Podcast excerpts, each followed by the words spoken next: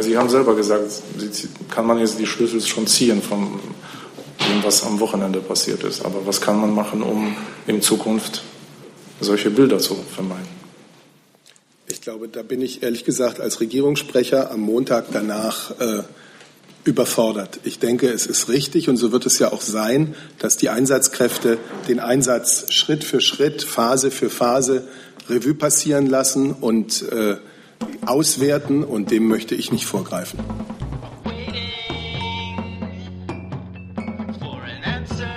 So, dann fangen wir an. Einen schönen guten Tag. Herzlich willkommen zur Regierungspressekonferenz. Ich begrüße den Regierungssprecher Herrn Steffen Seibert und die Sprecherinnen und Sprecher der Ministerien. Und wir fangen an mit einem ersten Thema, das der Kollege Jung anschneidet. Bitte schön. Liebe Hörer, hier sind Thilo und Tyler. Jung und Naiv gibt es ja nur durch eure Unterstützung. Hier gibt es keine Werbung, höchstens für uns selbst. Aber wie ihr uns unterstützen könnt oder sogar Produzenten werdet, erfahrt ihr in der Podcast-Beschreibung. Zum Beispiel per PayPal oder Überweisung. Und jetzt geht's weiter. Ich wollte zu G20 kommen, Herr Sabat. Äh, es gab Berichte am Wochenende und ich habe auch einige, einige Kollegen gehabt, deren Akkreditierungen äh, auf dem G20-Gipfel entzogen wurden. Das BPA hat das zusammen mit dem BKA entschieden. Können Sie sagen, wie viele, wie vielen Journalisten die Akkreditierung entzogen wurde und warum?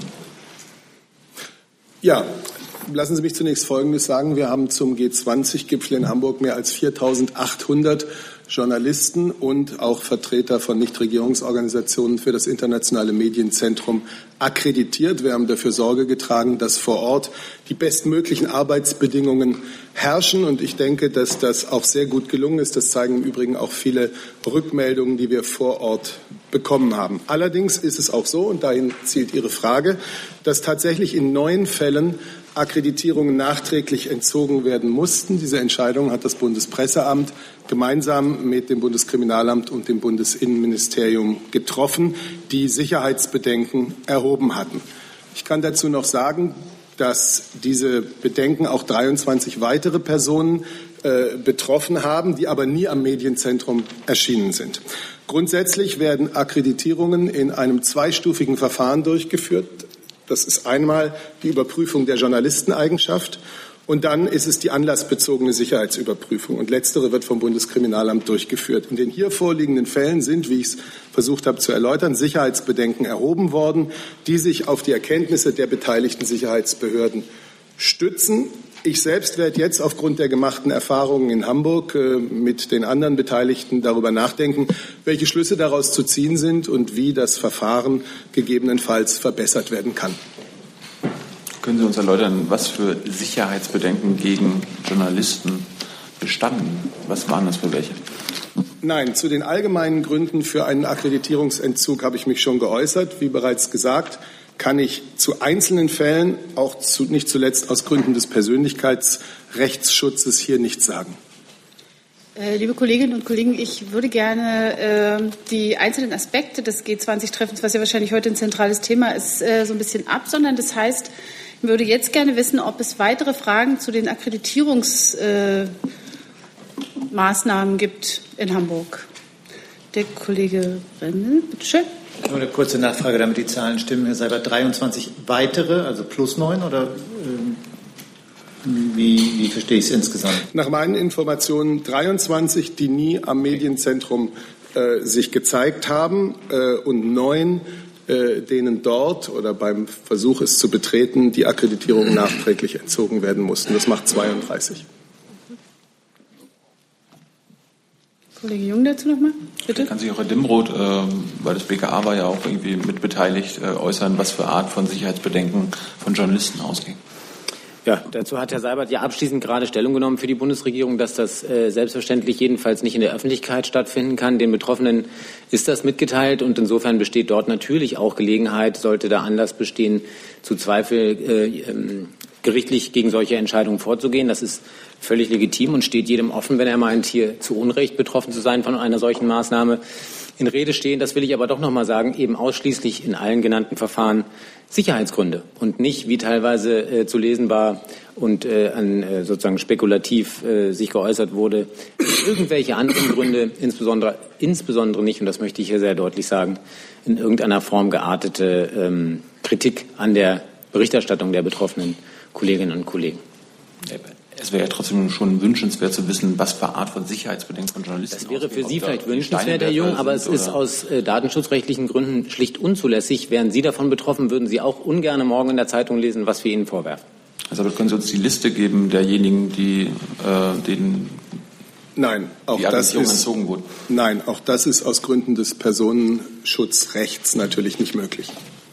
Gibt es dazu noch weitere Fragen? Dann ist der Kollege Remme mit einem neuen Thema dran. Bitte schön. Ja, ich würde gerne konkret nachfragen zu den Vorschlägen zum Aufbau einer europäischen Extremistendatei. Es geht vermutlich ans Innen und an das Justizministerium in Bezug auf die Einschätzung von äh, Sinn und Nutzen und auch möglichen Fallstricken wie Doppelungen anderer Dateien, die es möglicherweise schon gibt. Ja, vielen Dank. Wenn ich darf, äh, würde ich beginnen. Ähm, zunächst mal möchte ich darauf hinweisen, dass es erstens äh, auf nationaler Ebene selbstverständlich eine solche Datei gibt. Die wird beim Bundeskriminalamt geführt, eine sogenannte Verbunddatei, die äh, genau diesen, ähm, diesen ähm, Kreis umfasst, nämlich Gewalttäter links. Und äh, zweitens würde ich gerne darauf hinweisen, dass selbstverständlich, und das äh, schließt ausdrücklich auch den jetzt zu Ende gegangenen G20-Gipfel ein, dass selbstverständlich immer vor solchen äh, und vergleichbaren Großereignissen ein sehr enger ähm, Nachrichtenaustausch, Informationsaustausch zwischen den europäischen Polizeien, aber auch zwischen den Nachrichtendiensten stattfindet. Ähm, eine enge Einbindung im Übrigen auch von internationaler Kompetenz äh, zu den jeweiligen Veranstaltungen selbst. Das war, wie gesagt, auch im Falle von Hamburg und G20 der Fall. Was ich damit sagen will, ist, dass selbstverständlich ähm, ist nicht einer solchen Dateibedarf, um auf die Idee zu kommen, sich auch im europäischen Ausland auszutauschen darüber, dass es möglicherweise grenzüberschreitend hier zu ähm, Reisebewegungen kommt, die dann Auswirkungen auf die Sicherheitslage des jeweils ähm, bereisten Landes haben. Das ist geübte polizeiliche Praxis seit Jahren und so eben auch geschehen beim äh, Gipfel und am Rande und vor und auch noch bis heute in Hamburg. Das nur mal, um das Bild etwas kompletter zu machen. Es ist also mitnichten so, dass man ähm, hier bei Null stünde oder eben jetzt erst auf die Idee gebracht wäre, durch solche Forderungen hier Informationsaustausch zu betreiben. Es gibt dafür rechtliche Grundlagen, sowohl im Bereich des Nachrichten, der Nachrichtendienste als insbesondere im Bereich der Polizei. Und von diesen äh, rechtlichen Grundlagen wird sehr umfangreich Gebrauch gemacht. Und selbstverständlich, wie gesagt, geht das bis hin zu Beratung, äh, gegenseitiger Unterstützung auch in den Einsatzlagen vor Ort durch entsprechende Erkenntnisse der ausländischen Kolleginnen und Kollegen. Das nur mal sozusagen, um das vorab äh, zu sagen. Was jetzt die konkrete Forderung anbetrifft, muss man sicher schauen. Das sind sicher Punkte, die Sie ansprechen, die ihre Berechtigung haben. Äh, gibt es da Doppelungen? Gibt es da ähm, ähm, technische Fragestellungen, die möglicherweise ähm, einen gewissen ähm, ja, die, die jedenfalls äh, bearbeitungsbedürftig sind. Gibt es da Doppelungen? Gibt es da datenschutzrechtliche Hemmnisse? Gibt es europarechtliche Grundlagen? Das wird zu betrachten sein. Ganz grundsätzlich begrüßen wir das. Wir begrüßen jede Form von europäischem und nationalem Informationsaustausch. Ich glaube, dafür ist das BMI auch durchaus bekannt, wenn Sie sich äh, den mindestens mal die äh, jetzt zu Ende gehende Legislaturperiode anschauen, dann ist das ja eines der, der äh, zentralen Themen des Ministers, den Informationsaustausch auf europäischer Ebene voranzutreiben. Und wenn hier äh, für einen Phänomenbereich tatsächlich ein nennenswerter Mehrwert dadurch ähm, zu heben wäre, wenn man auch ein solches Instrument etabliert, würden wir das sicher sehr nachdrücklich und massiv unterstützen. Äh, dazu der Kollege Zweigler, bitte. Ja, Herr Demuth, äh, dazu habe ich noch zwei Fragen. Also wenn es die Verbunddatei Linksextremismus gibt, sagt man mit meinen Worten, und wenn es auch die internationale Zusammenarbeit gegeben hat, äh, schlicht gefragt, was, denn, was ist denn dann in Hamburg schiefgelaufen, dass es so eskalieren konnte? Und die zweite Frage, äh, bei Fußball-Hooligans ist es übliche Praxis, dass dort Ausreiseverbote ausgesprochen werden etc. Ist das jetzt schon auch bei Linksextremisten möglich? Also zunächst mal ähm, würde ich Ihrer Wertung gerne entgegentreten, ähm, dass man ausschließlich, äh, ähm, wenn solche Dinge geschehen wie in Hamburg, wenn sich solche enthemmte Gewalt Bahn bricht, wenn Leute völlig willkürlich bereit sind, Personen und äh, Sachschäden in Kauf zu nehmen, dann äh, tue ich mir immer etwas schwer damit, als erstes zu fragen, was ist denn auf Seiten der Sicherheitsbehörden schiefgelaufen, ehrlich gesagt. Sondern da, denke ich, sollte man Ursache und Wirkung nicht, äh, nicht willkürlich verwechseln ähm, sondern erstmal fragen, äh, was hat diese kriminellen Menschen dazu gebracht, so zu handeln, zu fragen, wie kann man denen habhaft werden und zu fragen, was jetzt äh, in hoffentlich einer Vielzahl von justiziellen Verfahren geschieht. Das scheint mir die sehr viel zentralere Frage zu sein, als vorschnell ähm, Bewertungen von der, von der Seitenlinie aus zu, äh, tätigen, ähm, dass sozusagen das, der alleinige Erklärungsansatz für das, was wir dort gesehen haben, Fehler bei den Sicherheitsbehörden sind. Das vielleicht mal vorab. Ähm, und selbstverständlich können Sie trotz solcher Informationsaustausche in einem äh, offenen Europa nicht jedwede Reisebewegung unterbinden oder verhindern. Das wäre eine, eine Mehr, wenn man das glauben würde. Ähm, und selbstverständlich brauchen Sie auch in einem Rechtsstaat, auch in einem rechtsstaatlichen Europa, hinreichende Anhaltspunkte, um solche ja doch deutlich freiheitsbeschränkenden Maßnahmen daran auch knüpfen zu dürfen, die dann auch vor Gericht Bestand haben. Sie können ja nicht weil sie eine Vermutung haben, jemand daran hindern, äh, nach Deutschland einzureisen, sondern das muss ja schon eine gewisse Substanz haben, äh, was sie dort vorwerfen. Und im Übrigen ist das ja auch passiert. Die Bundespolizei hat ja in einer Reihe von Fällen erfolgreich die Einreise von Menschen verhindert, von denen eben solche Anhaltspunkte äh, und solche dann auch sozusagen belegbaren Fakten bekannt waren. Ähm, dass ein Beleg, dass das funktioniert, dass das nicht äh, in allen Fällen und ähm, nicht flächendeckend funktioniert. Wie gesagt, das ist, glaube ich, liegt ein Stück weit in der Natur der Sache. Wenn Menschen sich clandestin bewegen, wenn Menschen ähm, sich äh, bewusst sozusagen auch Reisewege suchen, wo vielleicht die Kontrollwahrscheinlichkeit geringer ist, ähm, wenn eben das, ähm, das ähm, Herkunftsland bestimmte Informationen gar nicht hat oder nicht einstellt, wenn das Herkunftsland bestimmte gerichtsfeste Informationen nicht hat. All das mögen Erklärungsansätze dafür sein, dass das nicht flächendeckend gelingt. Dass es in Einzelfällen aber sehr wohl gelingt, ähm, das ist, wie gesagt, hat auch jetzt gerade der, die jüngste Einsatzlage sehr wohl gezeigt. Herr Dimroth, eine Nachfrage, weil Sie die äh, anhängigen Verfahren angesprochen haben gegen, ich sage mit meinen Worten, Chaoten. Äh, wie viele von den Festgenommenen sind denn auch schon in der Verbunddatei Linksextremismus erfasst? Können Sie das sagen? Nein, das kann ich von hier aus nicht sagen. Ich kann gerne mitnehmen äh, den Prüf oder Ihre, Ihre Bitte, ähm, das mal zu prüfen, ob man das sagen kann. Ich weiß nicht, ob man so weit schon ist, aber ich kann es nicht, kann nicht von hier aus beantworten. Äh, bevor ich den Und zu Ihrer zweiten Frage, Entschuldigung, die Ausreiseverhinderungsmöglichkeiten, ähm, die im nationalen Recht bestehen, also vice versa, das wäre ja Ihre Frage, wenn ich es richtig verstanden habe. Also nicht, was können Herkunftsländer außerhalb Deutschlands tun, sondern was könnten wir im umgekehrten Fall tun. Die rechtlichen Möglichkeiten, die da bestehen, unterscheiden grundsätzlich nicht zwischen Phänomenen. Also links, rechts, äh, Gewalt, Fußball, Islamismus, äh, bevor wir zur Frage des Kollegen Decker kommen, äh, der Kollege Remmer hat mir völlig zu Recht bedeutet, dass äh, die Antwort des Justizministeriums draußen steht. Ja, aber ich, ich kann das im Grunde genommen nur ergänzen. Der Minister hat sich heute Morgen mehrmals dazu geäußert, äh, zu der Frage eines Austauschs und hat einfach vor dem Hintergrund, dass halt ein, ähm, ein hoher Anteil dieser gewaltbereiten Extremisten jetzt auch aus dem europäischen Ausland äh, eingereist ist, äh, gesagt, dass wir einen besseren Austausch in der EU über extremistische Gewalttäter brauchen weil wir hier auch eine neue Qualität der Gewalt erlebt haben und ähm, ähm, entsprechend auf die ähm, mit mehr Kooperation bei der Bekämpfung von Extremisten reagieren sollten. Aber das ist das, was er dazu gesagt hat. Sehen Sie denn ähm, Hürden, sehen Sie Argumente, die dem Aufbau einer solchen Datei entgegenstehen würden? Da kann ich mich nur an dem anschließen, was äh, Herr Dimroth gerade gesagt hat, dass man jetzt ja guckt, was, äh, was sind die Voraussetzungen und so weiter, wie kann sowas geschaffen werden und das wird natürlich geprüft. Der Regierungssprecher wollte sich. Ja, ich, da wir jetzt ja zum äh, engeren Themenkreis des Gipfels kommen, wollte ich eigentlich für die Bundeskanzlerin und die Bundesregierung noch einmal grundsätzlich erstens zu dem, was gerade besprochen wurde, den Szenen der Gewalt äh, Stellung nehmen und dann aber auch noch mal äh, zu der politischen Wertung des Gipfels. Es gab bedrückende Szenen von Gewalt am Rande dieses Gipfels und in einigen Straßen von Hamburg. Menschen und ihr Eigentum sind durch kriminelle linksextremistische Gewalttäter in Gefahr gebracht worden. Polizisten mussten sich brutaler Angriffe erwehren. Ich will hier für die Bundeskanzlerin und die gesamte Bundesregierung noch einmal die volle Solidarität mit und den herzlichen Dank an die Einsatzkräfte ausdrücken. Die Hamburger Einsatzkräfte, die Bundeskräfte, die Kräfte, die aus anderen Bundesländern hinzugezogen wurden den Dank an jeden Einzelnen von Ihnen und an Ihre Führung. Sie standen schwersten Herausforderungen gegenüber. Die Bundeskanzlerin hat schon am Samstag angekündigt, dass den Menschen, die Opfer der Plünderungen und des Vandalismus wurden, von staatlicher Seite rasch und unbürokratisch geholfen werden soll. Schon gestern sind dazu Gespräche zwischen dem Bundesfinanzministerium und dem Hamburger Senat geführt worden. Wie gesagt, der Geist, äh, mit dem alle das äh, angehen, ist, es soll zügig gehen.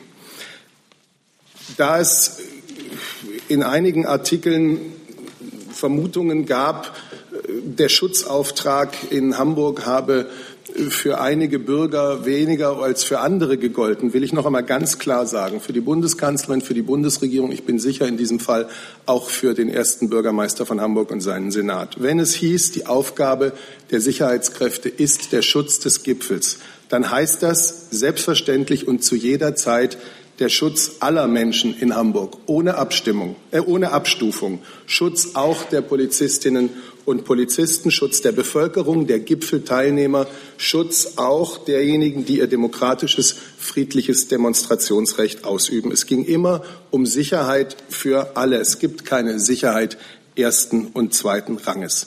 Das wollte ich dazu sagen. Und vielleicht darf ich ganz kurz noch etwas zur politischen Betrachtung sagen. Vielleicht kommt das Thema ja später auch noch. Das ist eigentlich schon, aber dann. Ich sage es trotzdem. Genau. Wir haben einen G20-Gipfel hinter uns, der in einer komplizierten weltpolitischen Lage getagt hat. Auf einigen Gebieten konnten wichtige Kompromisse erzielt werden, ohne dass Meinungsverschiedenheiten übertüncht wurden. Man muss klar sagen, in manchen G20-Gipfeljahren ist es eine Leistung und ist es etwas Positives, wenn ein Gipfel eine frühere Position festhält und wenn er den Multilateralismus gegen Rückbau verteidigen kann. Auf anderen Gebieten ist es gelungen, greifbare Fortschritte zu machen. Bei Weltgesundheitsfragen etwa, bei der Partnerschaft mit Afrika, bei Maßnahmen zur Stärkung der Rolle und der Chancen von Frauen, vor allem in Entwicklungsländern. Und insofern kann man aus Sicht der Bundesregierung sagen, das Format G20 hat sich bewährt, sowohl in dem, was die Staaten schriftlich miteinander festgehalten haben, als auch in den vielen Gesprächen am Rande, die immer wieder Ansätze zu neuer Zusammenarbeit geben. Die nächste Frage hat der Kollege Decker. Bitte schön. Ja. Äh, an Herrn Dimroth. Äh, Herr Dimroth, aus der Union kommen äh, Forderungen, äh, linke Zentren wie die Rote Flora um die Riga Straße äh, äh, strenger zu kontrollieren, beziehungsweise von Herrn Schuster auch die Forderung, die dicht zu machen. erste Frage, ist das Landessache, ist das Bundessache?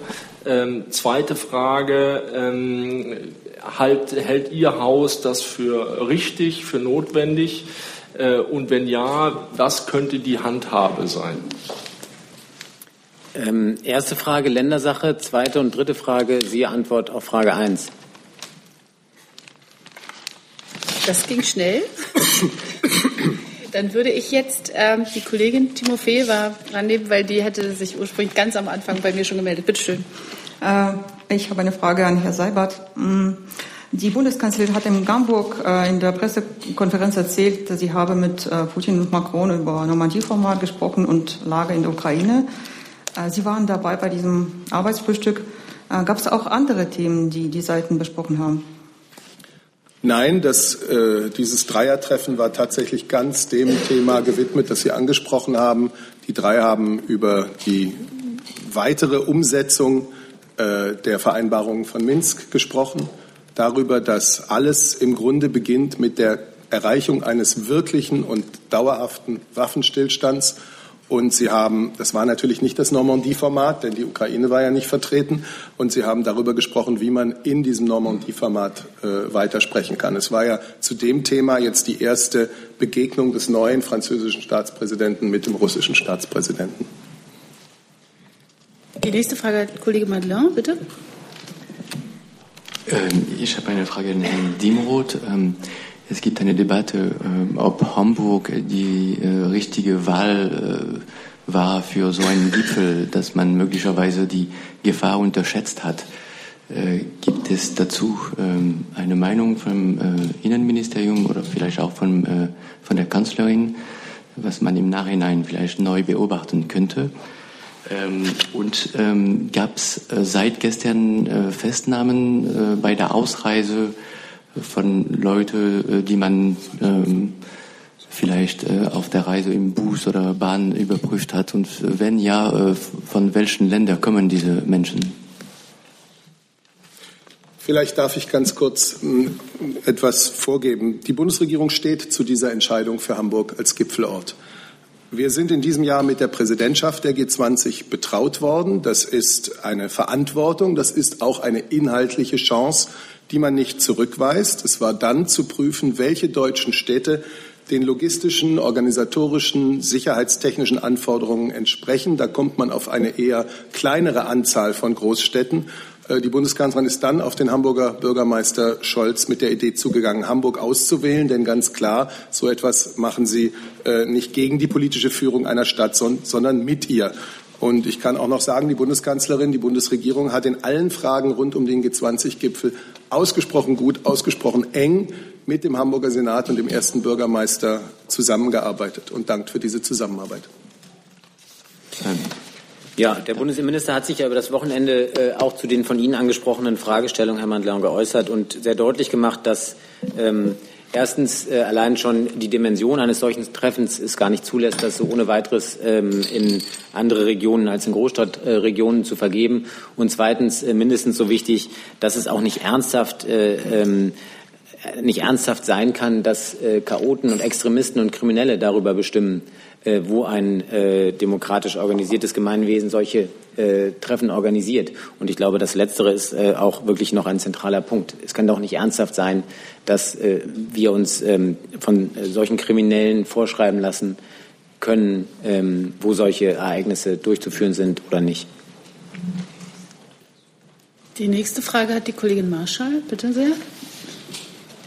Ähm, ich habe auch noch mal eine Frage an Herrn Dimroth. Also da waren ja jetzt schon 21.000 Polizisten und äh, ich meine auch gehört zu haben, mehr wäre auch nicht drin gewesen zahlenmäßig, also hätte kapazitätsmäßig gar nicht klappen können. 21.000 Polizisten schafften das nicht, die Sicherheit zu gewährleisten. Welche Schlussfolgerungen ziehen Sie daraus? Also zu den Zahlen, äh, jedenfalls äh, genau kann ich Ihnen nicht sagen. Es sind äh, insgesamt mehr als 20.000 gewesen. Die genaue Zahl müssten Sie bei Hamburg erfragen, weil die ja, wie Sie wissen, die ähm, Federführung hatten für die äh, Lagebewältigung insgesamt. Der Bund hat das äh, Geschehen mit circa 5.000 Polizeivollzugsbeamten unterstützt. Ähm, darunter eben vor allem auch Kolleginnen und Kollegen der Bundespolizei. Auch ich möchte die Gelegenheit hier nochmal nutzen, allen Kolleginnen und Kollegen, die diesen schwierigen Einsatz äh, bewältigt haben, ausdrücklich den Dank auch des Ministers zum Ausdruck zu bringen. Ähm, was Ihre Frage an äh, betrifft, ob und wie sich sowas in Zukunft mit Sicherheit vermeiden lässt, äh, das ist tatsächlich eine relativ schwierige Frage, weil auch da gilt das, was ich vorhin versucht habe zum Ausdruck zu bringen. In einer freiheitlich offenen äh, demokratischen Gesellschaft ist es immer das Bemühen des Staates und der Sicherheitsorgane, das höchstmögliche Maß an Sicherheit zu gewährleisten. Und ich würde auch hier Ihrem Eindruck erstmal widersprechen wollen, dass das per se in Hamburg nicht gelungen ist. Ähm, da ist vielleicht auch medial ein etwas verzerrtes Bild entstanden, ehrlich gesagt ohne im Ansatz verharmlosen zu wollen, was an den Brennpunkten im wahrsten Sinne des Wortes passiert ist, an wirklich entgrenzter Gewalt äh, und auch an äh, wirklich schrecklichen Situationen für die betroffenen äh, Opfer, Anwohner und ähnliches. Das will ich nicht verharmlosen. Dennoch ist es ja an vielen anderen Stellen friedlich geblieben. Es ist gelungen, den Gipfel selbst weitestgehend äh, reibungslos ähm, abzuhalten. Und es ist ja auch an vielen anderen Orten gelungen, ähm, eben auch entsprechende Gewalttaten zu unterbinden, auch Gewalttaten gegen Unbeteiligte, gegen Anwohner und ähnliches. Also ähm, die pauschale Bewertung, dass das per se dieser Einsatz misslungen ist, der würde ich mich jedenfalls von hier aus nicht, nicht so leichtfertig anschließen wollen. Und ähm, das, äh, was dort eben in bestimmten Situationen an äh, eskalierender Gewalt entstanden ist, dazu haben ja die polizeilich Verantwortlichen sowohl in Hamburg als auch der Präsident der Bundespolizei schon Stellung genommen und beschrieben, dass es eben Situationen gibt, in denen man aus Schutzgründen auch für die Beamtinnen und Beamten, die ja dann äh, im nächsten Schritt wieder die Bürgerinnen und Bürger schützen sollen, manchmal äh, zwingend ist, auch ein, ein Eingreifen ein Stück weit zurückzustellen, um erst ein, ein Mindestmaß an Schutz für die Einsatzkräfte zu gewährleisten. Äh, Nochmal, weil wenn das nicht geschähe, wäre eben auch der nächste Schritt, der dann ja die Unterbindung von Gewalt und äh, Sachbeschädigungen auch hier erfolgreich abgebildet hat, gar nicht möglich. Also das muss polizeitaktisch natürlich in solchen Ausnahmesituationen möglich sein, äh, zunächst mal auch den Schutz und damit den Zweck der Maßnahme, nämlich äh, im zweiten Schritt die Gefahr zu unterbinden. Darf ich noch eine Nachfrage? Ja. Ähm, heißt das denn, wir brauchen jetzt mehr Polizisten als, also das müssen dann einfach noch viel mehr dort vor Ort sein? Ich glaube nicht, dass man tatsächlich diese Frage mit, mit einem Satz oder mit einer Maßnahme jetzt wird beantworten können. Das ist natürlich auch relativ stark, sagen wir mal, mit spekulativen Elementen durchsetzt. Denn es, die Frage wäre ja, wann, wo, in welchem Rahmen, mit welchen Gästen, mit welchem Mobilisierungspotenzial ähm, würde eine solche Großveranstaltung jetzt stattfinden, die Sie gerade beschreiben. Das lässt sich, glaube ich, so abstrakt nicht sagen. Ähm, natürlich äh, muss man immer sehr kritisch schauen, sind die Kräfte ausreichend, die vor Ort sind. Natürlich, das haben wir am Anfang diskutiert, muss man schauen, ob es möglicherweise tatsächlich Verbesserungsbedarfe im internationalen und insbesondere im europäischen Informationsaustausch gibt. Ähm, äh, trotz äh, einer hinreichend oder einer großen Zahl von Kräften, die vor Ort waren, trotz eines sehr äh, gut etablierten Informationsaustausches, der schon heute stattfindet. Diese Fragen wird man sicher stellen müssen. Ähm, ich täte mir allerdings etwas schwer zu sagen, mit x mehr Polizeibeamten wäre das äh, auszuschließen gewesen. Wenn Sie sich noch mal in Erinnerung rufen, wie willkürlich teilweise diese Gewaltexzesse vonstatten gegangen sind, völlig abseits des eigentlichen Demonstrations- und Gipfelgeschehens, das äh, lässt sich nicht alleine mit mehr Polizeibeamtinnen und Beamten unterbinden. Das wäre, glaube ich, auch äh, wirklich zu kurz gesprungen. Die nächste Frage hat der Kollege Busemann, bitte. Ja, Herr Demroth, um nicht im Abstrakten zu bleiben, gestern hat ganz konkret der bayerische Innenminister gefordert, 15.000 Polizisten in der kommenden Legislaturperiode neu einzustellen, hat das auch begründet mit einer sehr dünnen Personaldecke. Ähm, teilen Sie denn diese Einschätzung? Gibt es einen Bedarf für mehr Stellen bei der Polizei in Bund und Ländern? Wie gesagt, 15.000 hat äh, Herr Herrmann gefordert. Und äh, eine Frage an die Bundesregierung. Äh, aus der SPD kamen Vorschläge, auch mit Blick auf die äh, Ausschreitung G20-Treffen doch an den Sitz der UN äh, zu verlegen. In New York wird das geteilt. Und insbesondere hätte ich gerne gewusst, ob die Bundesregierung die Ansicht des SPD-Kanzlerkandidaten Schulz teilt, dass RIA 2020 ein geeigneter Tagungsort für die G20 sein. Das Letzte habe ich die Ansicht teilt, dass was? Schulz ja? hat erklärt, dass der geplante äh, G20-Gipfel in Riyadh 2020, dass der Tagungsort nicht geeignet sei. Er hat sich dafür ausgesprochen, das woanders stattfinden zu lassen, also nicht Saudi-Arabien als äh, Tagungsort zu wählen. Und ich hätte gerne gewusst, ob die Bundesregierung diese Ansicht teilt Ja, wenn ich beginnen darf, dann äh, sage ich gerne was zu den Ressourcen. Ähm, wie Sie wissen, ist es ja in dieser Legislaturperiode gelungen, durch tatkräftiges Tun, insbesondere auch des Bundesinnenministers, unterstützt durch die gesamte Bundesregierung, einen Stellenzuwachs zu organisieren für die Sicherheitsbehörden des Bundes, wie wir ihn noch nie hatten in der Geschichte der Bundesrepublik Deutschland. Das gehört vielleicht mal vor die Klammer. Und wie Sie ebenso wissen, wenn Sie die Debatte aufmerksam verfolgen, ist es mindestens zu begrüßen, wenn jetzt die Bundesländer ähm, zur Wahrheit gehört, dass das teilweise schon geschehen ist, aber wenn eben jetzt die Bundesländer als Gesamtheit diesen Trend nachzeichnen, das äh, halten wir äh, für begrüßenswert, absolut. Ich kann Ihnen jetzt keine, keine Gesamtzahlen nennen. Ich kann ähm, Ihnen, wie gesagt, nur sagen, dass für den Bund da ja wahnsinnig viel geschehen ist und äh, wir ähm, sicher auch in dem einen oder anderen Bereich für die äh, Haushaltsaufstellungsverfahren, die dann ähm, anstehen, entsprechende Mehrbedarfe wieder geltend machen werden. Also die Tendenz ist durch den Bund gesetzt. Wenn die durch die Länder jetzt nachvollzogen wird, ist das aus unserer Sicht absolut zu begrüßen. Herr Herrmann hat seine Forderung mit der Sicherheitslage begründet. Teilen Sie diese Ansicht?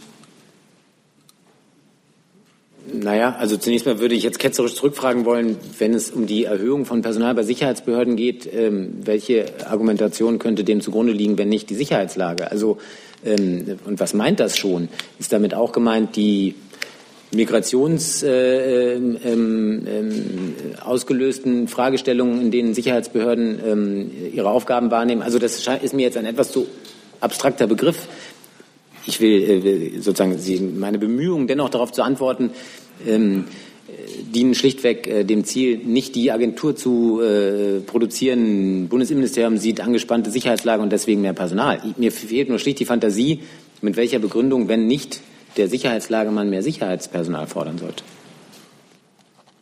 Vielleicht haben Sie eine Idee. Ich habe so recht keine. Ich kann Ihnen nur wiedergeben, was der bayerische Innenminister. Ja, aber wie gesagt, also ich kann ja nur sagen, die Bundesregierung hat so viel für die Personalkörper der Sicherheitsbehörden ganz zuvörderst der Bundespolizei, aber auch dem BKA, auch dem Bundesamt für Verfassungsschutz, auch des Bundesamts für Sicherheit und Informationstechnik in dieser Legislaturperiode geschafft wie nie zuvor. Und daraus entnehmen Sie, dass wir ja ganz offensichtlich davon ausgehen, dass die Sicherheitslage genau diese Maßnahmen rechtfertigt, sonst hätten wir sie nicht ergriffen. Die Sicherheitslage, die in vielen Bereichen zu einer angespannten Personalsituation geführt hat. Wir hatten ja darüber gesprochen. Herr Lange hatte mehrfach nachgefragt ähm, wie die Überstundenpolizei, äh, die Überstundensituation ist. Das ist ja anerkannt, sonst hätten wir diese Maßnahmen nicht ergriffen. Selbstverständlich erfordert die Sicherheitslage aus unserer Sicht einen Zuwachs in den Personalkörpern der Sicherheitsbehörden. Zu der Frage, die Sie mir gestellt haben. Ich möchte jetzt äh, keine Einzeläußerungen aus den Parteien hier aufgreifen. Ich will aber grundsätzlich sagen, G20 ist ein Format, in dem Staaten, die sehr heterogen sind, zusammenkommen. Es ist ein Format, in dem Staaten zusammenkommen, die in ihrer politischen Struktur unseren Vorstellungen freiheitlicher Demokratie entsprechen und andere Staaten, die völlig anders strukturiert sind. Das ist das, was den G20, äh, den G20-Prozess kompliziert macht. Das ist es aber auch, was ihn so sinnvoll macht, im Gespräch miteinander zu sein, auch unter denen, die nicht von vornherein einer Meinung sind. Und ich denke, das hat sich bei diesem Gipfel in Hamburg äh, sehr gut gezeigt. Wenn man dieses Format akzeptiert, dann ist es äh, in der Natur, liegt es in der Natur der Rotation von Erdteil zu Erdteil und von Staat zu Staat, dass alle mal drankommen. Es hat G20-Gipfel in Hangzhou in China gegeben, in St. Petersburg, in Russland, in Antalya in der Türkei. Ich kann mich an keine äh, Proteste äh, dagegen erinnern. Und in dieser Logik liegt es, dass auch Saudi-Arabien äh, in ein paar Jahren einen äh, G20-Gipfel ausrichten wird. Dann hat die nächste Frage der Kollege Blank. Bitte schön.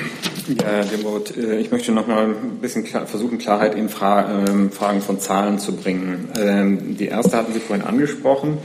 Ähm, Scholz hat gesagt, es sei nicht möglich, mehr als 20.000 oder 21.000 ähm, Sicherheitskräfte, Polizisten zusammenzuziehen. Würde mich interessieren, ist das tatsächlich so? Also wenn jetzt äh, eine Vorplanung gewesen wäre und man hätte gesagt, man braucht aber 40.000, dann wäre Ende der Fahnenstange gewesen. Also ist tatsächlich das Potenzial von Polizisten in Deutschland, das man einsetzen kann, an einem Ort 20.000 und mehr nicht. Dann die Bitte um ähm, aktuelle Zahlen, was Festnahmen, Gewahrsamsnahmen angeht, äh, Zahl der Verletzten. Wir kennen immer noch keine abschließende Zahl von verletzten ähm, Demonstranten. Ähm, und mich würde sehr interessieren, ähm, ob man das Potenzial, weil sich jetzt im Moment sehr, sehr viel äh, konzentriert auf Linksextremismus, das Potenzial schon äh, ein bisschen durchleuchtet hat. Waren das tatsächlich alles Linksextremisten? Waren das zum Teil Fußball-Hooligans oder auch Rechtsextremisten darunter? Können Sie dazu was sagen?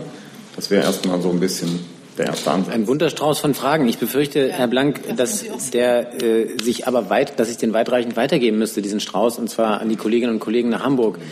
Ähm, gerade die, die konkreten Fragen zu Einsatzgeschehen, Verletzten, Verletzten auf beiden, wenn Sie so mögen, Seiten, ähm, eingesetzte Polizisten, all das, da, ähm, da sozusagen, wir sind unterstützend mit verschiedenen Kräften vor Ort gewesen. Die kann ich Ihnen benennen, das habe ich auch schon getan. Also mit äh, rund 5000 äh, ähm, Beamten der, Beamtinnen und Beamten der Bundespolizei.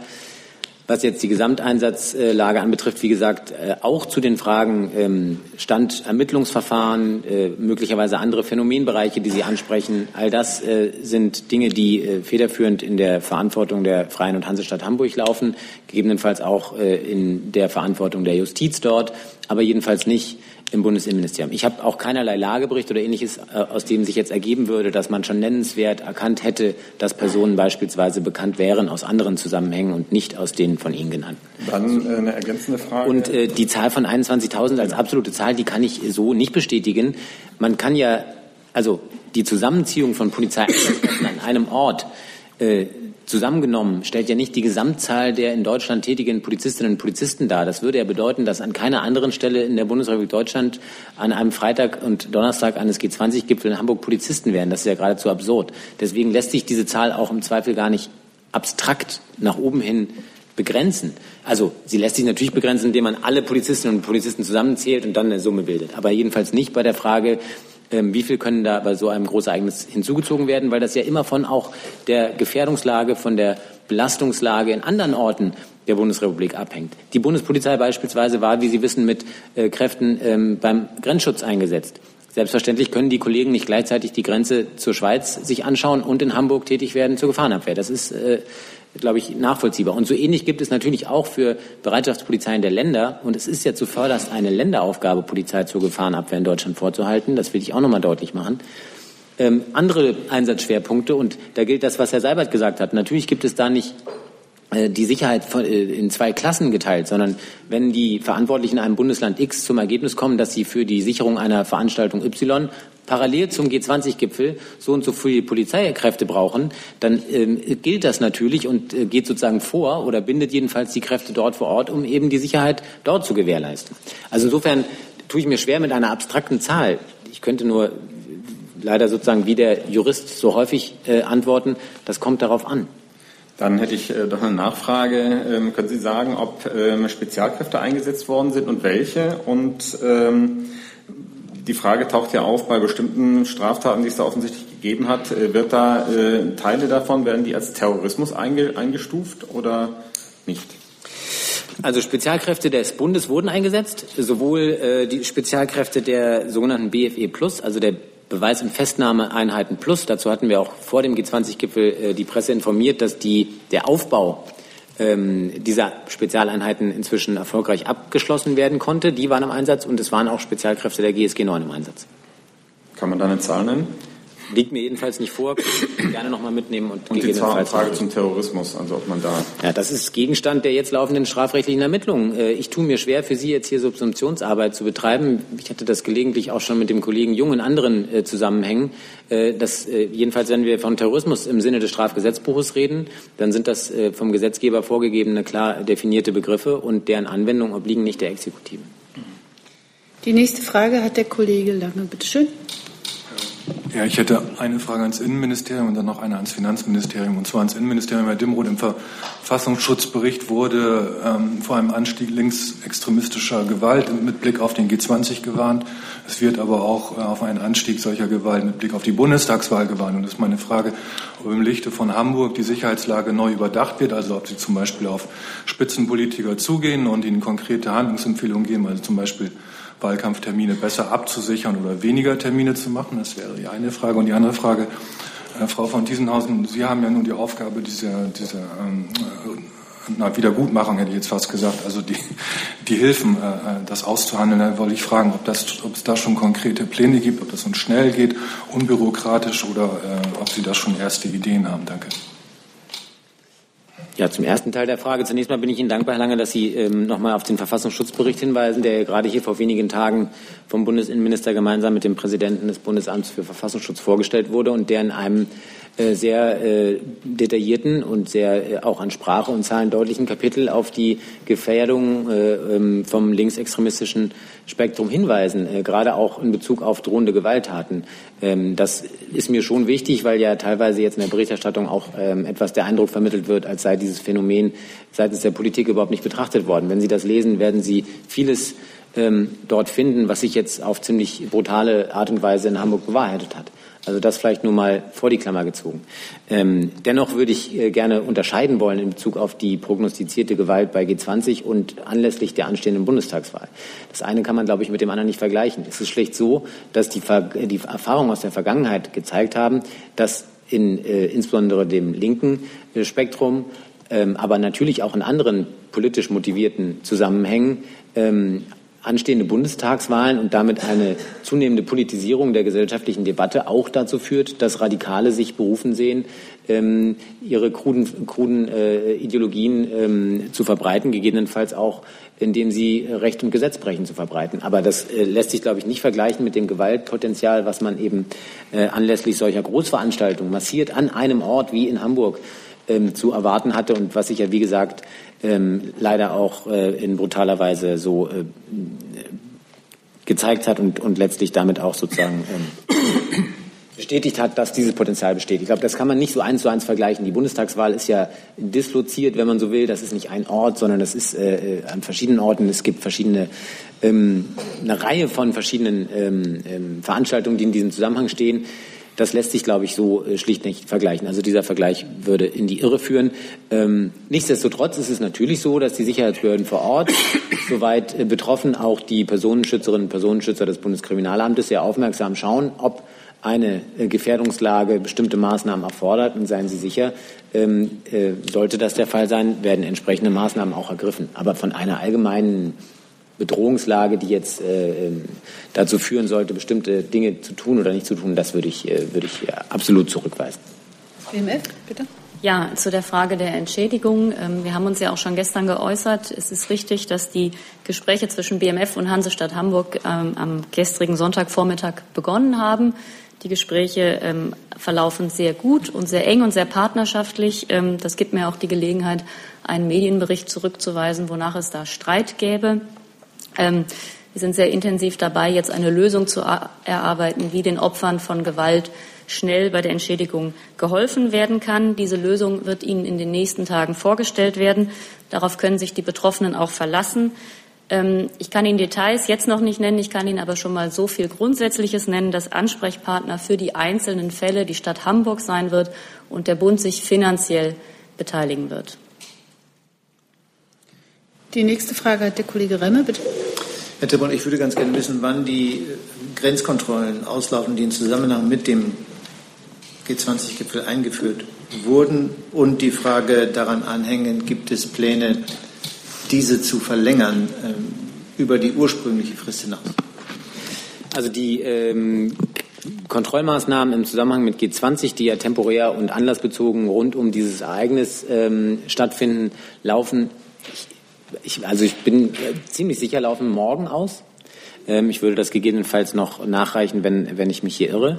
Und ähm, für eine Bilanz in Anbetracht einer ja fortdauernden Lage, gerade auch was das angesprochene Rückreisegeschehen anbetrifft, ist es heute sicher noch ein Tag zu früh. Man wird sich morgen mal äh, in Ruhe anschauen müssen, wie ähm, diese Maßnahmen ausgegangen sind, welche Erkenntnisgewinne sie gebracht haben, ähm, welche Erkenntnisgewinne auch möglicherweise außerhalb des äh, Phänomenbildes äh, Linksextremismus.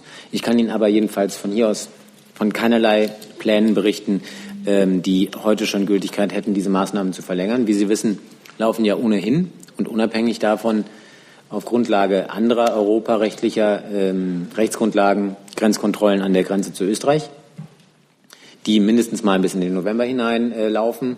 Und auch dort gilt das Gleiche. Ähm, wird man sicher nicht heute schon äh, sich festlegen können, ob im November ein Zustand erreicht ist des Außengrenzschutzes, wo man sagen können wird, dass man auf diese Maßnahme verzichten wird, sondern das muss man sich dann anschauen, wenn man soweit ist. Nächste Frage hat der Kollege Jung. Bitte schön. Ähm, Herr Demroth, können Sie uns kurz erläutern, warum die österreichische Polizei in Hamburg vertreten war? Mehrere hundert äh, österreichische Polizisten waren da, auf welcher Rechtsgrundlage und warum? Und Herr Seibert, äh, wir haben ja in den letzten Tagen viel Lob von der Kanzlerin für die Polizei gehört. Ähm, was sagt die Kanzlerin denn zu der Gewalt, die von Polizisten ausging? Also es wurden ja auch viele Demonstranten ähm, verletzt von Polizei, die nicht äh, gewalttätig waren, die friedlich äh, demonstriert haben. Und was sagt die Kanzlerin bezüglich der Gewalt gegen Journalisten auf den Gipfel? Es gab Attacken unter anderem auf Bildreporter, äh, es gab Attacken auf äh, Fotografen mit Schlagstöcken. Ähm, hat die Kanzlerin dazu eine Haltung? Also zunächst mal zur ersten Frage. Ähm, ist es richtig, dass unter anderem auch österreichische äh, Kolleginnen und Kollegen im Einsatz waren? Ich hatte ja vorhin darauf verwiesen, um auch ganz deutlich zu machen, dass es jedenfalls einer europäischen Gewalttäterdatei links nicht bedarf, um die handelnden Behörden auf die Idee zu bringen, Informationen international auszutauschen, sich gegenseitig zu unterstützen, auch äh, durchaus personell zu unterstützen vor Ort bei solchen Einsatzlagen. Die Frage der Rechtsgrundlage, die stellt sich allerdings immer ja im Einzelfall dann, wenn äh, grundrechtseinschränkende Maßnahmen durch diese Kolleginnen und Kollegen vorgenommen wurden auf deutschem Staatsgebiet. Und deswegen lässt sie sich nicht abstrakt äh, beantworten, sondern dann müssten Sie mir schon genauer sagen, ähm, um was es da ging, was Sie getan haben sollen. Und auch da äh, gilt natürlich letztlich, dass äh, die Hamburgerinnen und Hamburger hier für die Gesamtlage diejenigen sind, die sprechen. Aber jedenfalls, dass äh, die, die bloße Tatsache, dass ähm, internationale Kollegen hier waren, ähm, ist ja mitnichten äh, Rechtsgrundlage pflichtig. Das äh, würde ja etwas die rechtlichen Bedingungen außer Acht lassen. Können Sie uns sagen, welche anderen ausländischen Polizisten hier waren, also aus welchen anderen Ländern? Es gab international eine äh, starke Begleitung und Beratung der Kolleginnen und Kollegen sowohl auf polizeilicher als auch nachrichtendienstlicher Schiene. Das hatte ich ja jetzt mehrfach hier gesagt. Und das umschließt eben auch, dass teilweise Kolleginnen und Kollegen vor Ort waren und äh, insbesondere mit ihrem Erfahrungswissen äh, unterstützt haben. Ich habe jetzt keine abschließende Liste. Das ist im Übrigen ja ein ganz übliches Vorgehen auch in anderen Phänomenbereichen. Hier kam vorhin das Beispiel ähm, Hooligantum. Da ist das ganz typischerweise so, dass beispielsweise bei ähm, Fußball-Weltmeisterschaften oder Europameisterschaften auch umgekehrt deutsche Beamte mit ins äh, benachbarte Ausland fahren, nicht um da exekutiv tätig zu werden, sondern eben um den ausrichtenden Staat zu unterrichten, mit Ihrem Erfahrungswissen auch gerade in Bezug auf die Tätergruppen unterstützen, sodass dann der ausrichtende Staat in der Lage ist, die entsprechenden Maßnahmen zu ergreifen. Also das ist an sich jedenfalls ein sehr übliches Vorgehen, was äh, beispielsweise eben auch im Bereich der Gewaltsport äh, ähm, zum Tragen kommt. Zu der Frage an mich. Die Sicherheitskräfte haben in Hamburg in einem sehr schwierigen Einsatz alles getan, was möglich war, um das Recht auf friedliche Demonstration zu gewährleisten. Und das ist ihnen auch gelungen. Ansonsten habe ich für die Bundeskanzlerin und die Bundesregierung die Solidarität mit den Einsatzkräften und den großen Dank an die Einsatzkräfte ausgedrückt. Und dem habe ich jetzt nichts hinzuzufügen. Bedankt sich die Bundesregierung auch damit, äh, also bedankt sie sich für die Gewalt der Polizisten gegenüber friedlichen Demonstranten, gegenüber Journalisten, Herr Sabet? Das war die Frage. Ich habe dem nichts hinzuzufügen. Jetzt, ist, jetzt habe ich hier ein Ablaufproblem, weil Sie beide genau in der gleichen Blickrichtung von mir sitzen. Äh, Kollegin, Sie haben auch zu diesem Thema eine Frage und Sie stehen schon ganz lange auf meiner Liste. Okay, dann sind Sie erst mal dran und danach der Kollege in der siebten Reihe. Moment. Herr Seibert, so, bitteschön. Herr Seibert, eine Frage an Sie. Ähm, hat Frau Merkel mit dem chinesischen Staats- und Parteichef über den Wunsch des schwerkranken Dissidenten gesprochen, zur Behandlung oh. nach Deutschland zu kommen? Okay. Na gut. Das ist jetzt eine G20-Frage ja, das ist jetzt so ein bisschen, Frage oder auch nicht, aber wir können es ja. sicherlich gerne machen.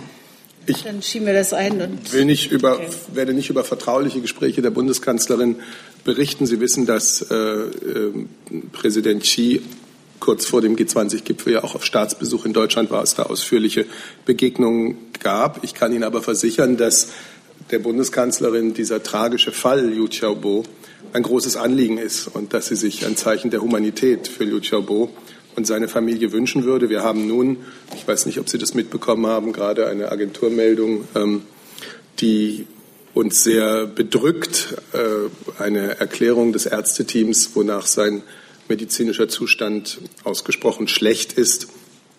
Da das jetzt eine sehr neue Agenturmeldung ist, kann ich darüber hinaus nicht äh, das jetzt auch noch nicht kommentieren. Aber für die Bundesregierung, insgesamt auch für die Bundeskanzlerin, war dies immer ein Fall, den wir ähm, ja, mit großer äh, menschlicher Sympathie verfolgt haben. Gut. Kehren wir zurück zu den Ereignissen des Gipfels. Jetzt ist der Kollege in der siebten Reihe dran. Bitte schön. Äh, Rob Savenberg, äh, Tageszeitung Telegraph. Ähm, ich habe erstmal eine Frage bezüglich ähm, einer Erklärung der Bundesregierung im Vorfeld des Gipfels, dass man sich über die Sicherheit bei dem Gipfel überhaupt keine Sorgen machen äh, müsste. Das wäre alles schon glatt gehen und so weiter. Also habe mich damals schon gewundert. Ähm, zweitens äh, Fragen auch über die Kosten vielleicht äh, für den Gipfel. Äh, da hat der Innenminister aus Mecklenburg-Vorpommern erklärt, bei Heiligendamm ging es in etwa um 100 Millionen Euro und er geht davon aus, dass jetzt die Kosten in etwa äh, insgesamt sich auf 200 Millionen Euro äh, belaufen würde. Drittens, ähm, angesichts von den tagelangen Krawallen und Plünderungen und das ganze Elend da, was man gesehen hat, ähm, was ist der Image-Schaden für Deutschland? Also die ganze Welt hat gesehen, dass Hamburg nicht in der Lage war, die Sicherheit der Bürger äh, zu gewährleisten, wenigstens nicht im Schanzenviertel. Ähm, was ist dieser Image-Schaden, der bleibt? An wen richtet sich erstmal diese Frage? Das, äh, ja, das scheint drei ziemlich, Fragen, die Sie stellen. Ja, ja, Kosten, das geht wahrscheinlich eher Richtung das Finanzministerium, Image-Schaden, äh, Auswärtiges Amt vielleicht oder Bundesregierung. Ja, und Gut, dann fange ich mal an mit diesem angeblichen Zitat, mit dem Sie uns hier konfrontieren. Äh, das scheint mir jetzt sehr aus dem Kopf äh, aufgesagt Das kommt von den Kollegen Streiter. Gut, ich würde das gerne mal sehen. Äh, ich wir haben immer gesagt, dass äh, dieser Gipfel auch sicherheitstechnisch eine Herausforderung ist. Deswegen wird alles getan, um die Sicherheit äh, aller in Hamburg zu gewährleisten. Die Sicherheit des Gipfels, die Sicherheit der Menschen in Hamburg, die Sicherheit derjenigen, die friedlich demonstrieren. Das ist natürlich der Anspruch. Und äh, dafür ist sehr, sehr viel unternommen worden. Wir haben nun hier zu Beginn dieser Pressekonferenz ja sehr ausführlich ähm, äh, über die Gewalt, die sich bedauerlicherweise dennoch ereignet hat, ähm, gesprochen. Dem habe ich jetzt hier nichts hinzuzufügen. Da gibt es auch keine neuen Aspekte. Und in den, Sachen, in den Fragen der Kosten haben wir vorher gesagt, dass man das sicherlich erst eine Weile nach Ablauf des Gipfels wird wirklich berechnen können. Äh, und deswegen hat es jetzt auch keinen Zweck, da irgendwelche Hausnummern zu zitieren. Der Image-Schaden blieb vielleicht auch noch übrig. Falls es, äh, vielleicht sind Sie der Meinung, dass es keinen gibt, aber das sind Bewertungen, die ich Ihnen natürlich als Journalist äh, überlassen muss. Wir haben hier darüber gesprochen, dass es bedrückende Szenen von Gewalt gibt. Wir haben aber auch darüber gesprochen, dass das ein G20-Gipfel in einer komplizierten weltpolitischen Lage gewesen ist, der den Nutzen dieses Formats sehr klar bewiesen hat. Auch das, denke ich, äh, wird in die Gesamtbetrachtung einzubeziehen sein. Ich habe doch immer eine kurze Nachfrage, wenn Sie gestatten. Also ähm, ich verstehe, dass vielleicht noch nicht alle Kosten da sind, aber man macht natürlich eine Vorkalkulation bezüglich den Kosten. Also äh, das muss man machen bei diesen Gipfeln. Also bezüglich ähm, Vorkalkulation. Also vielleicht können Sie da doch etwas sagen, äh, was die geschätzten Kosten im Vorfeld gewesen sind. Also dann, also das wäre eigentlich ziemlich unwahrscheinlich, wenn man das nicht gemacht hätte. Und ähm, bezüglich dieses Zitats. Äh, Moment, Moment. Also, ach so, wegen des Zitats. Okay, ich dachte, ja. Sie schließen jetzt noch eine vierte Frage an, weil andere nein, nein, Kollegen warten auch. Nur, okay, das, das dann bitte schön das Zitat, meine, bitte. Frage. Und ähm, nochmals, ob es eine Fehleinschätzung war vom vielleicht Kollegen Streiter, dass man das unterschätzt hat mit der Sicherheit im, äh, beim Gipfel. Ich habe zur Sicherheit das gesagt, was zu sagen war vorher und jetzt auch im Nachhinein. Und zu den Kosten machen Sie sich keine Sorgen. Sowas wird natürlich in der Bundesregierung äh, gründlich und verantwortungsbewusst geplant, auch finanziell geplant. Und dennoch werde ich Ihnen keine Zwischenstände nennen, sondern wir werden zu einem gegebenen Zeitpunkt, wenn alles vorliegt, die Endrechnung präsentieren. Vielen Dank. Die nächste Frage hat der Kollege Blank. Ja, Herr Seibert, ich möchte doch noch mal so eine ähm, quasi Abrundungsfrage stellen, weil jeder fragt sich doch, äh, doch tatsächlich da draußen, hätte das verhindert werden können? Sie haben gesagt, auch Herr Dimroth, ähm, deutsche Sicherheitsbehörden waren ja sind vernetzt, äh, waren in Kontakt mit der Bundesregierung, auch mit der äh, Landesregierung in Hamburg. Da stellt sich schon die Frage, äh, war das nicht alles absehbar, wenn man äh, quasi in die Nähe der Schanze geht, die ausgewiesen eine linksextreme Szene hat? War das nicht absehbar und hätte das verhindert werden können? Am Wochenende kam sofort das Wort vom Staatsversagen hoch. Gab es ein Staatsversagen? Das ist ja die alte These, ähm, in Hamburg könne man sowas nicht machen. Ich erinnere mal an die Eröffnung des EZB-Hochhauses in Frankfurt mit wüstesten Gewaltszenen von Menschen, die aus ganz Deutschland und halb Europa zusammengereist sind. Und genauso ist es doch auch hier. Die Zahlen liegen noch nicht vor, aber alle Beobachtungen zeigen doch, dass es einen sehr starken Anteil von Gewalttätern äh, gibt, die nicht aus Hamburg, sondern aus anderen Städten Deutschlands oder anderen Ländern Europas stammen.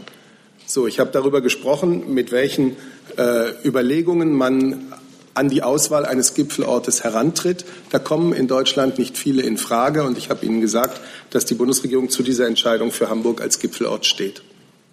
Im Übrigen äh, möchten Sie jetzt von mir so eine Art Einsatzkritik hören. Und da kann ich nur sagen, wir hatten und wir haben Vertrauen in die Sicherheitskräfte. Die Polizeiführer entscheiden, wann sie welche Einheiten wohin schicken.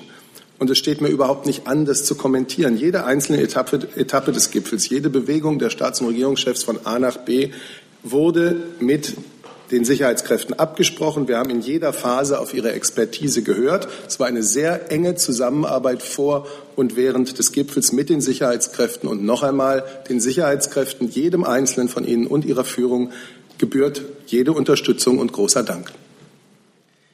Kolleginnen und Kollegen, ich hab, wir sprechen jetzt seit 57 Minuten über dieses Thema. Ich habe jetzt noch auf der Liste den Kollegen hier links, dann äh, den Kollegen Zweigler und den Kollegen Jung. Gibt es schon jetzt absehbar, weil ich würde es sonst dann, äh, wir drehen Kreis Kollege Papas noch zu dem Thema. Okay. So, dann ist jetzt der Kollege so, Ich habe zwei Fragen erst an äh, Finanzministerium. Es geht um diese Entschädigung. Wer kann auf diese Entschädigung hoffen? Der, der nur Sachbeschädigung meldet oder zum Beispiel auch Leute, die Zwangsgeschäfte äh, schließen mussten oder aus, also wegreisen müssten, wegen, dass die nicht sicher äh, sich fühlt haben. Und die zweite Frage weil, an äh, Innenministerium, aber auch Herr Seibert. Ähm, welche Schlüssel ziehen Sie nach diesem Gipfel? Also was muss man in Zukunft machen bei G20, G7, egal, irgendeinem großen Ereignis, um diese Situation einfach zu vermeiden? Also die genauen Modalitäten der Entschädigung werden derzeit gerade verhandelt. Insofern kann ich Ihnen dazu jetzt noch nichts sagen. Ich will aber nur noch mal in Erinnerung rufen, was die Kanzlerin zugesagt hat und wozu wir auch stehen und was jetzt umgesetzt wird. Es geht um die Entschädigung von Opfern von Gewalt und es geht um die Entschädigung bei der Beseitigung von Schäden. Das ist die Stoßrichtung, aber die genauen äh, Modalitäten werden, wie gesagt, zwischen Hamburg und dem BMF gerade verhandelt.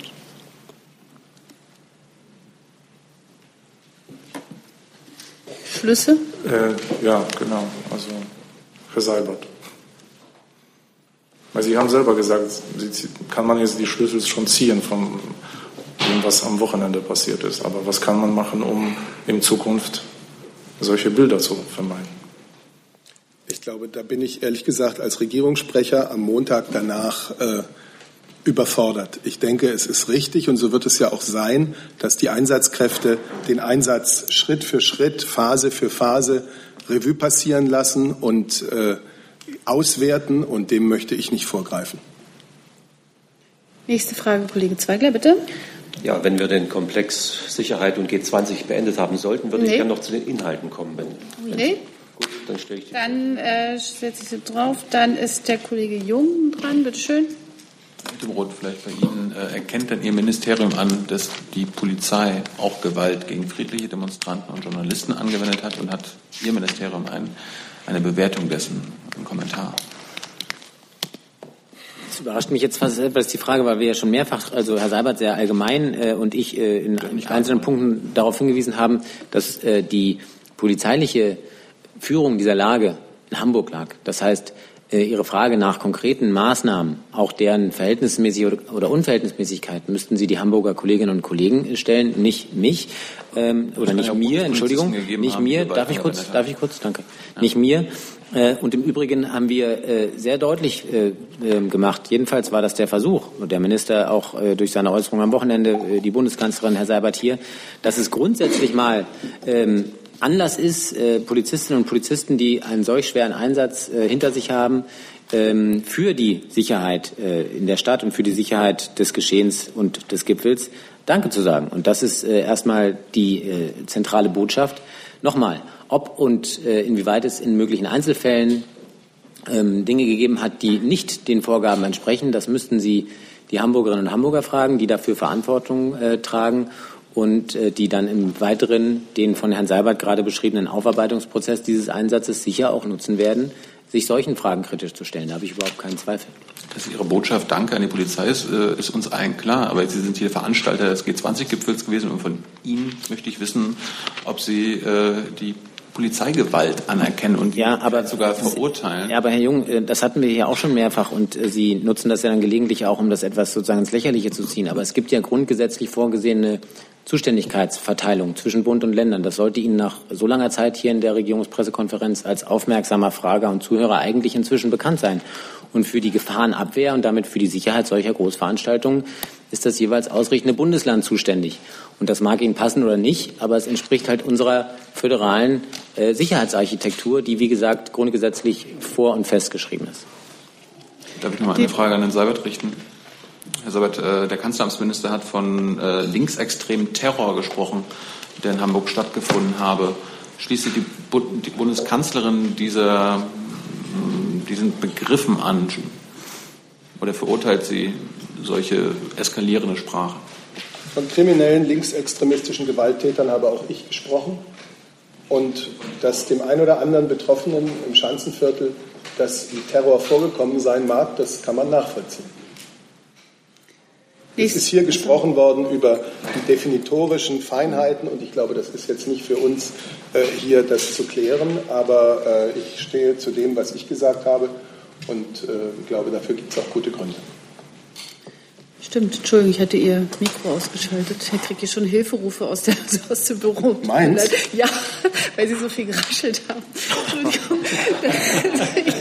Ich raschle, ich huste, aber ich sage auch mal was. Also. Tut mir leid, aber Sie haben es gehört da drüben.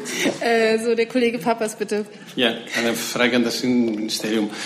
Der Herr Seibert hat gerade davon gesprochen, dass ein starker Anteil von Demonstranten auch aus anderen europäischen Ländern angereist worden.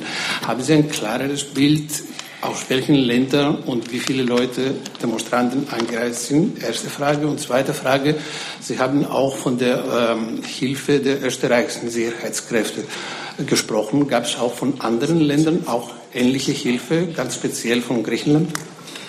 Ähm, ja, vielen Dank für die Frage. Ich befürchte, ähm, zu der, jedenfalls zu der zweiten Frage, aber ehrlich gesagt auch weiten Teilen zur ersten Frage müsste ich schauen, ob ich Ihnen was nachreichen kann. Ich hatte vorhin erwähnt, dass es nicht nur Österreicher waren oder nicht nur Österreich war, das uns unterstützt hat. Ob das aber auch Griechenland umfasst, das weiß ich aus dem Kopf nicht. Also ob griechische Kollegen hier vor Ort waren, weiß ich nicht. Dass es einen Informationsaustausch vorher gegeben hat, ganz sicher. Das ist nicht die Frage. Aber ob tatsächlich griechische Kollegen hier vor Ort waren, das äh, weiß ich aus dem Kopf nicht. Das müsste ich nachfragen. Und äh, ich habe auch kein abschließendes Bild jetzt zu Ihrer Frage nach Zahlen. Wie viele Menschen sind uns bekannt, jedenfalls beispielsweise aus Griechenland anlässlich dieses Gipfels gekommen? Ich werde das gerne mitnehmen als Frage. Ich bin nicht sicher, ob wir dazu eine abschließende Zahl haben, aber sollten wir die haben, reiche ich die gerne nach.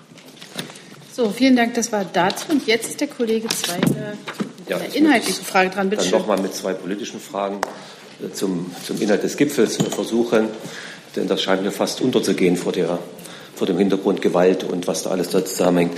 Äh, Herr Seibert, Sie haben auf die Fortschritte verwiesen, Weltgesundheit, äh, Frauen in Entwicklungsländern, Afrika helfen, äh, kein, kein Widerspruch dazu. Muss man aber dennoch ganz nüchtern konstatieren, dass es auch Rückschritte gegeben hat, zum Beispiel bei, Frauen, bei freiem Welthandel.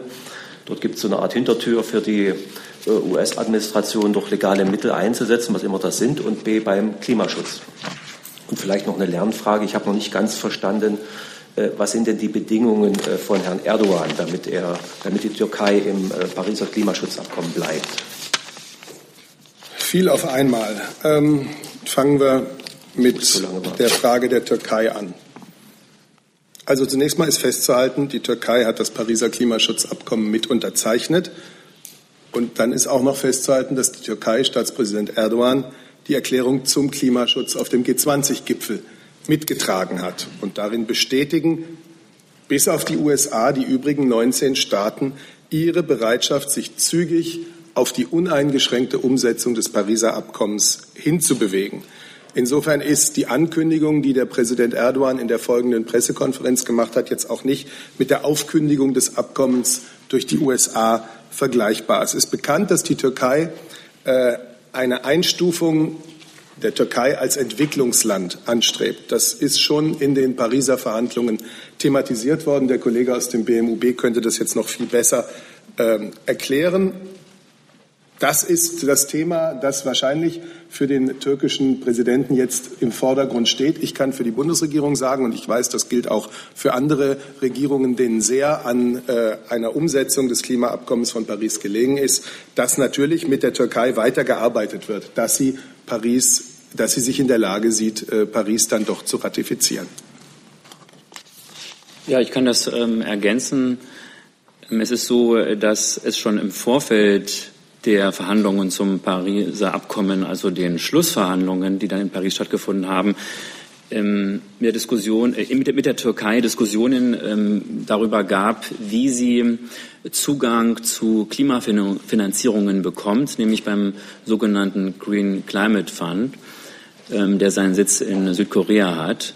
Und ähm, es ist quasi die Frage, oder es steht die Frage im Raum, inwieweit die Türkei antragsberechtigt ist, bei diesem Fonds Gelder zu erhalten. Und das ist eine durchaus strittige äh, Frage. Es liegt bisher kein Antrag vor, dem man quasi zustimmen ähm, könnte, aber es ist auch nicht ausgeschlossen, dass es einen Weg dahin gäbe.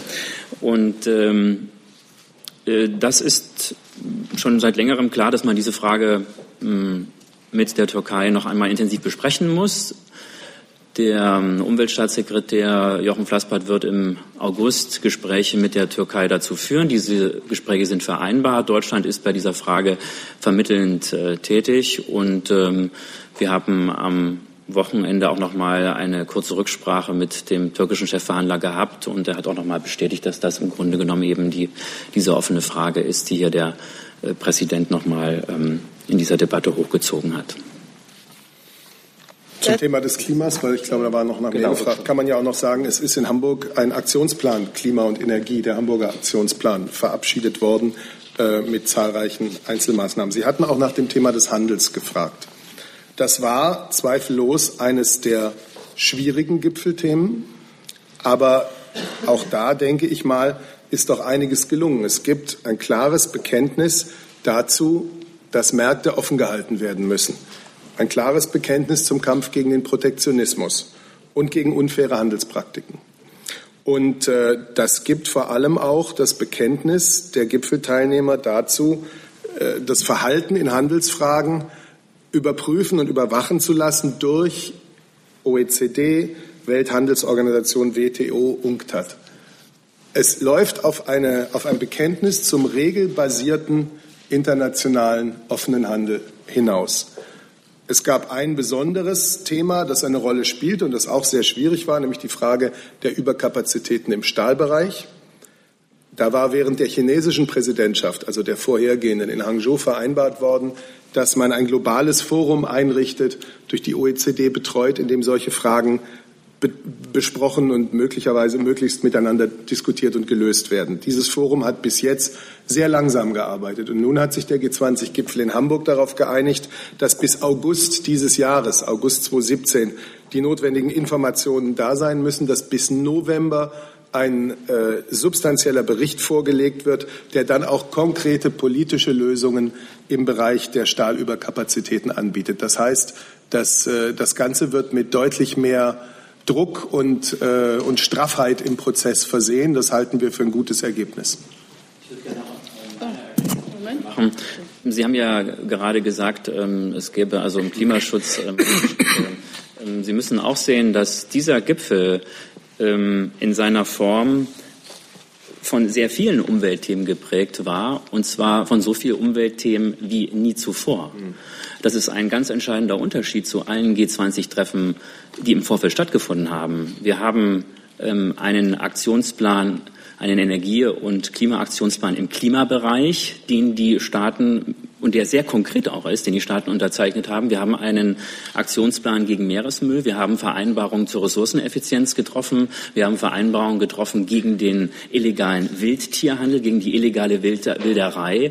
Diese breite Palette an Umwelt- und Klimathemen ist eine ganz neue Qualität bei den G20-Verhandlungen gewesen. Und deswegen ist das Wort Rückschritt eigentlich in diesem Zusammenhang äh, wenig äh, zutreffend.